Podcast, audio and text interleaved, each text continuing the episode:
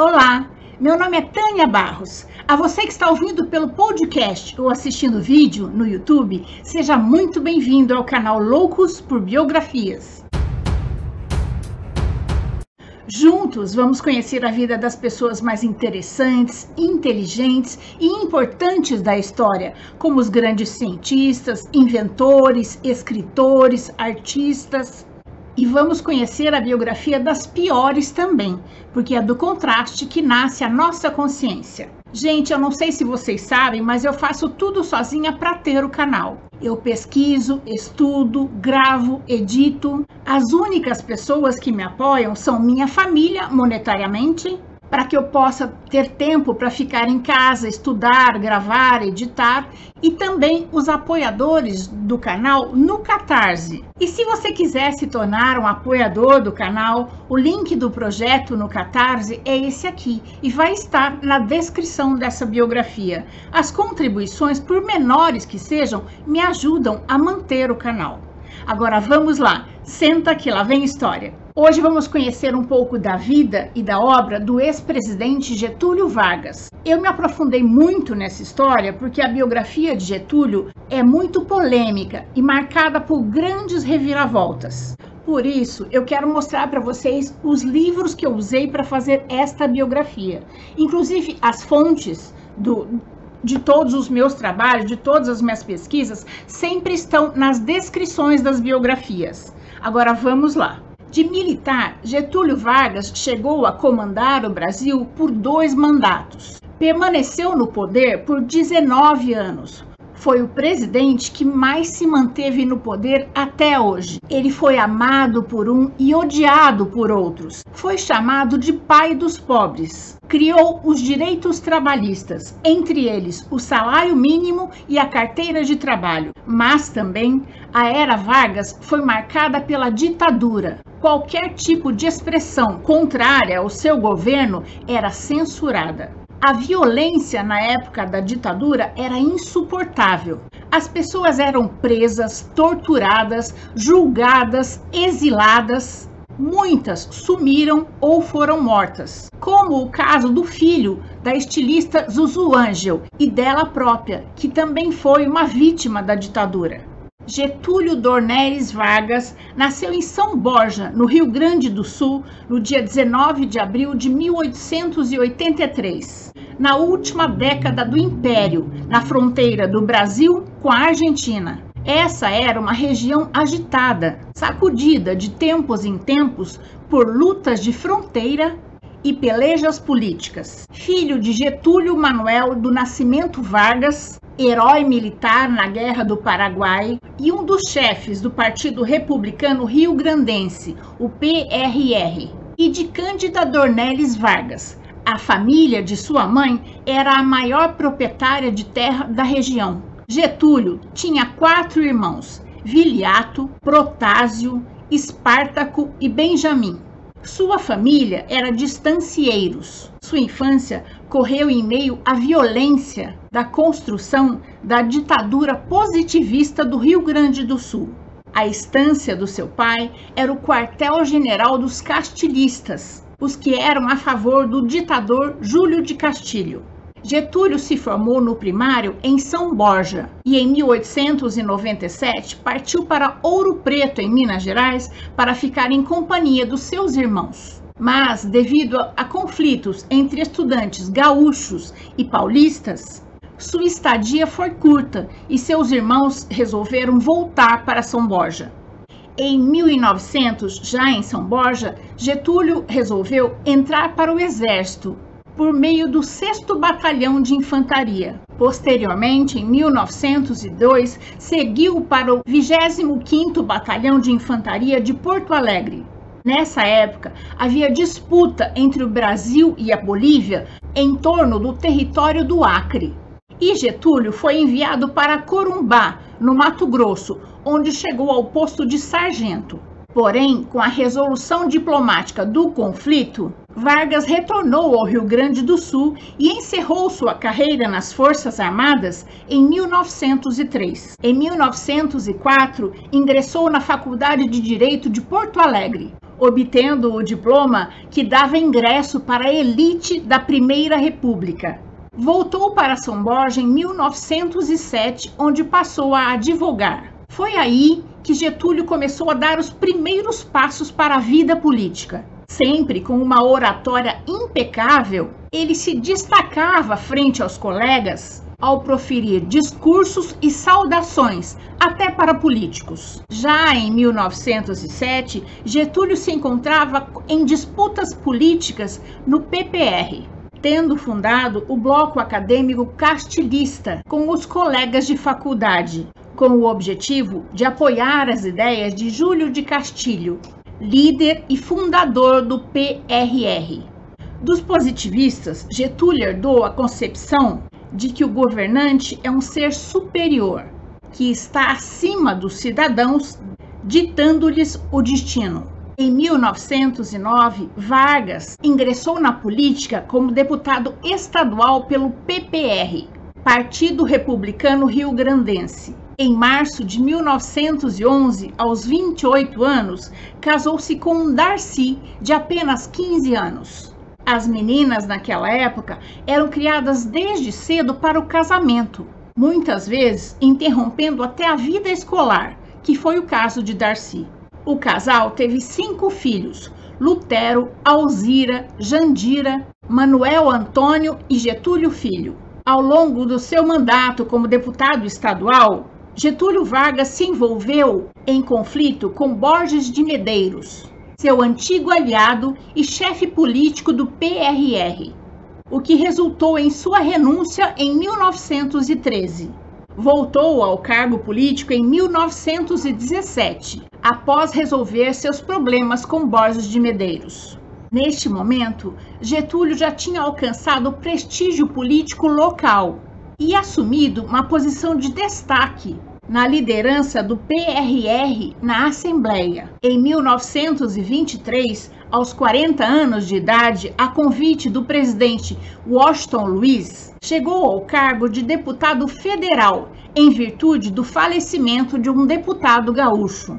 Em 1924, reelegeu-se deputado federal e tornou-se líder na Câmara dos Republicanos Gaúchos posicionou-se ao lado do presidente Arthur Bernardes na repressão aos movimentos de insatisfação quanto ao rumo político do governo, sendo o movimento tenentista o polo mais visível dessas demandas. No governo de Washington Luiz, havia a preocupação de se aproximar das lideranças do Rio Grande do Sul. Por isso, Getúlio foi nomeado ministro da Fazenda, e em 1927 deixou o cargo para se candidatar ao governo do estado do Rio Grande do Sul, tomando posse no ano seguinte.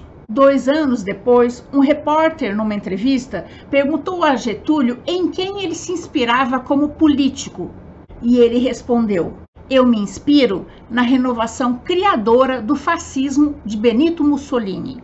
Nesse posto, assistiu à crise de 1929, ocasionada pela quebra da Bolsa de Nova York, nos Estados Unidos, que atingiu diversos países. O comércio internacional, que sustentava diversas economias do mundo, teve uma derrocada, caindo para um quarto do que era antes. A economia no Brasil também foi abalada.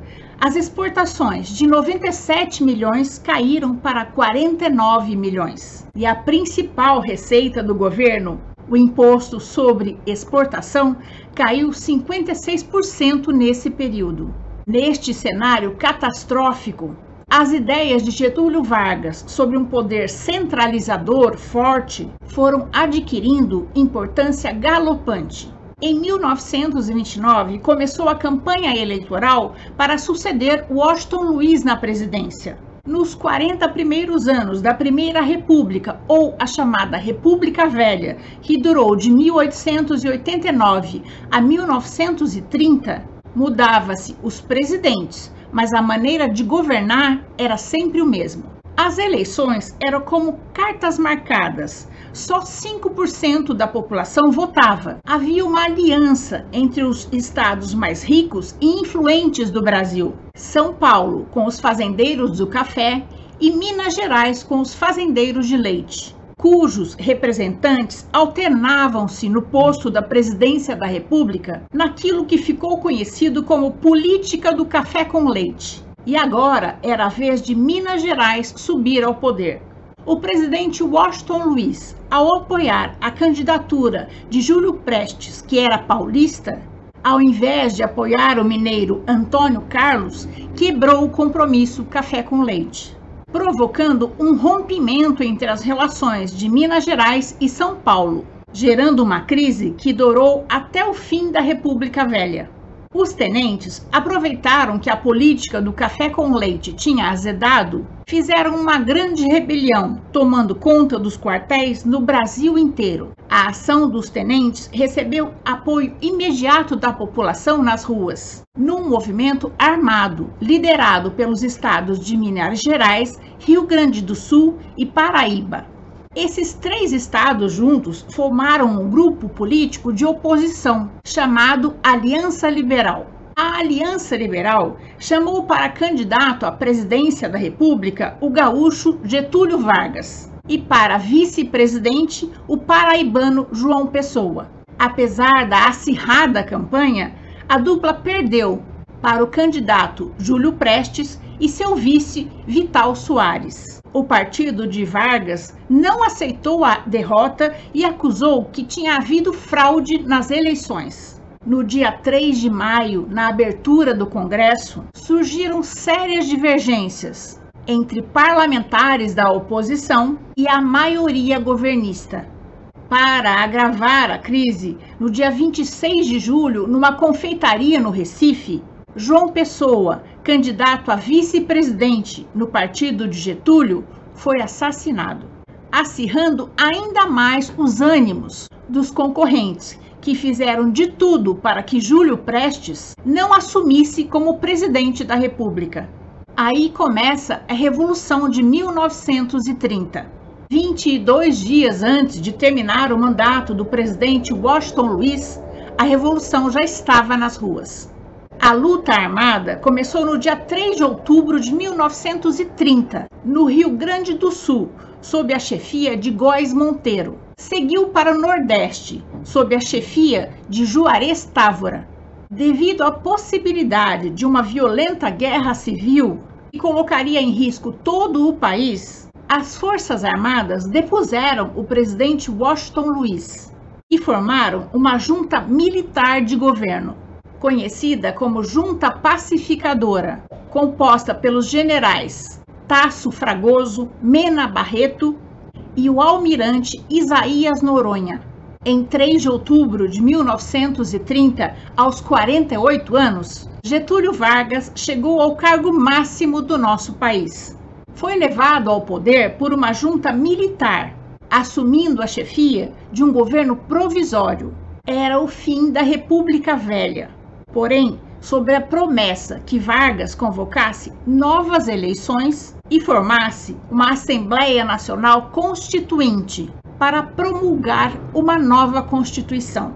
Mas Getúlio Vargas promoveu essas mudanças de maneira autoritária. Sem consultas eleitorais, depôs a maioria dos governadores estaduais e nomeou interventores para os estados, na maioria tenentes, que apoiavam o seu governo. Fechou o Congresso Nacional, as assembleias legislativas estaduais e as câmaras municipais. Proibiu que as polícias estaduais tivessem mais força militar que o exército e, para piorar, cassou a Constituição vigente de 1891. Era o caminho para a ditadura. Ao mesmo tempo, afagou os ânimos dos defensores da democracia com um novo código eleitoral que previa voto secreto. Fez coisas boas também. Criou os Correios, estradas de ferro e de rodagem e filiais do Banco do Brasil.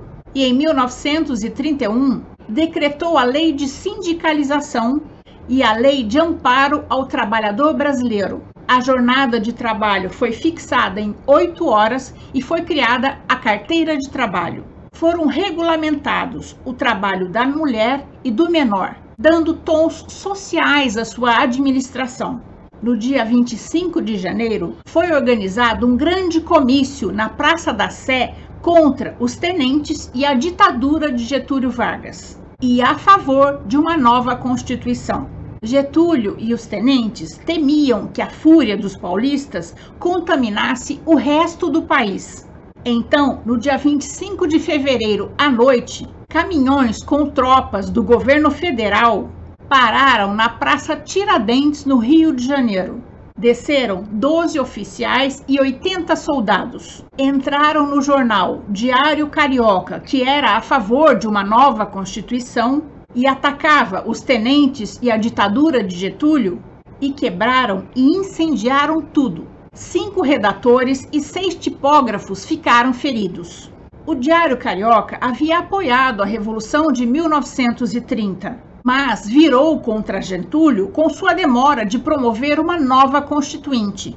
A agressão ao jornal alarmou a ala liberal e democrata do governo.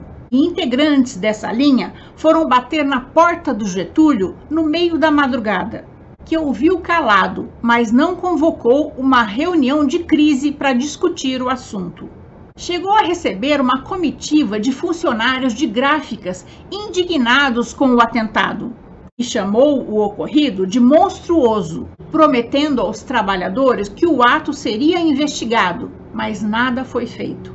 Ao invés disso, o presidente proibiu uma manifestação pró-constituinte no Rio de Janeiro. No dia 22 de maio de 1932, os estudantes paulistas organizaram vários comícios e passeatas pela Constituinte Já, convocando a população. Empolgados com a participação popular, os estudantes armaram-se de fuzis e revólveres e resolveram invadir naquela noite mesmo a sede política dos tenentes. Mas, dentro da sede, os partidários dos tenentes tinham revólveres e uma submetralhadora. Os estudantes disparando da Praça da República de peito aberto eram alvos fáceis para os tenentes trancados na sede. A batalha terminou no dia 23 de maio, às 4 da manhã, com dezenas de feridos e 13 mortos, entre eles quatro estudantes um de apenas 14 anos. Morreram os estudantes Miragaia, Martins, Drauzio e Camargo. No dia 23 de maio, São Paulo parou para o enterro dos quatro estudantes mortos.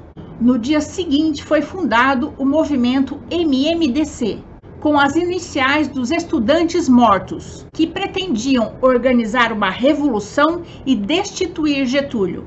Houve uma quinta vítima, Orlando de Alvarenga, que foi baleado nesse mesmo dia, mas morreu meses depois. E em 2004 adicionou-se a letra A de Alvarenga à sigla MMDC. A morte dos estudantes pressionou os militares a antecipar a data da revolução. Getúlio tentou apaziguar os ânimos ao anunciar uma data para a eleição dos membros da Assembleia Constituinte em 3 de maio do ano seguinte. Mas, àquela altura, o copo de mágoa de São Paulo já havia transbordado e os preparativos para um levante armado estavam em curso. Eclodiu em São Paulo a Revolução Constitucionalista, liderada pelo general Isidoro Dias Lopes. A revolução estourou no dia 9 de julho de 1932, com o ousado Plano D e o apoio de outros estados rebeldes. O plano era tomar de assalto o Rio de Janeiro e derrubar o chefe do governo provisório, Getúlio Vargas. 45 mil voluntários civis paulistas se alistaram bravamente, mas tinham pouca noção de combate armas e suprimentos foram viabilizados por meio de campanha de arrecadação de ouro e joias da população paulista. Havia apenas 25 mil fuzis e munição para cada soldado dar apenas cinco tiros por dia. Os paulistas ainda contavam com apenas seis aviões no campo de Marte. Ao amanhecer do dia 10 de julho, as tropas revolucionárias já desfilavam pelas ruas da cidade, para delírio da multidão. As mulheres choravam ao se despedir dos seus filhos, maridos, pais, irmãos indo para a guerra. Mas as coisas não saíram muito bem como estavam planejadas. A revolução não recebeu o apoio que outros estados haviam prometido. Getúlio articulou e alguns estados passaram para o seu lado. As tropas federais de Getúlio, com a adesão dos exércitos gaúcho e mineiro e a chegada de diversos batalhões do Nordeste, contavam com mais de 200 mil combatentes treinados, farta munição, artilharia pesada, navios de guerra e mais de 50 aviões. Getúlio atacou o que chamou de contra-revolução. A Marinha bloqueou o Porto de Santos, impedindo que os paulistas recebessem armamentos e mercadorias. Dessa forma, o estado de São Paulo ficou isolado e, em menos de três meses, o governo federal esmagou o levante, com um saldo oficial de 633 mortos do lado paulista e um número até hoje incerto de perdas federais. Os líderes da Revolução de 1932 tiveram seus direitos políticos cassados e foram mandados para o exílio em Portugal. Um aspecto marcante na Revolução Constitucionalista de 1932 foi o uso de aviões de combate. Alberto Santos Dumont, o pai da aviação, que se recuperava de uma depressão com seu sobrinho num hotel no Guarujá, no dia 23 de julho, a visão de aviões de combate sobrevoando o Guarujá desencadeou uma angústia profunda em Santos Dumont. E nesse dia, aproveitando-se da ausência do sobrinho, ele se suicidou. O inventor do avião tinha declarado várias vezes que não aguentava ver sua invenção sendo usada para que irmãos matassem irmãos. Em 1997, o governador do estado de São Paulo, Mário Covas, oficializou o dia 9 de julho como feriado civil na região, uma homenagem ao soldado constitucionalista de 1932.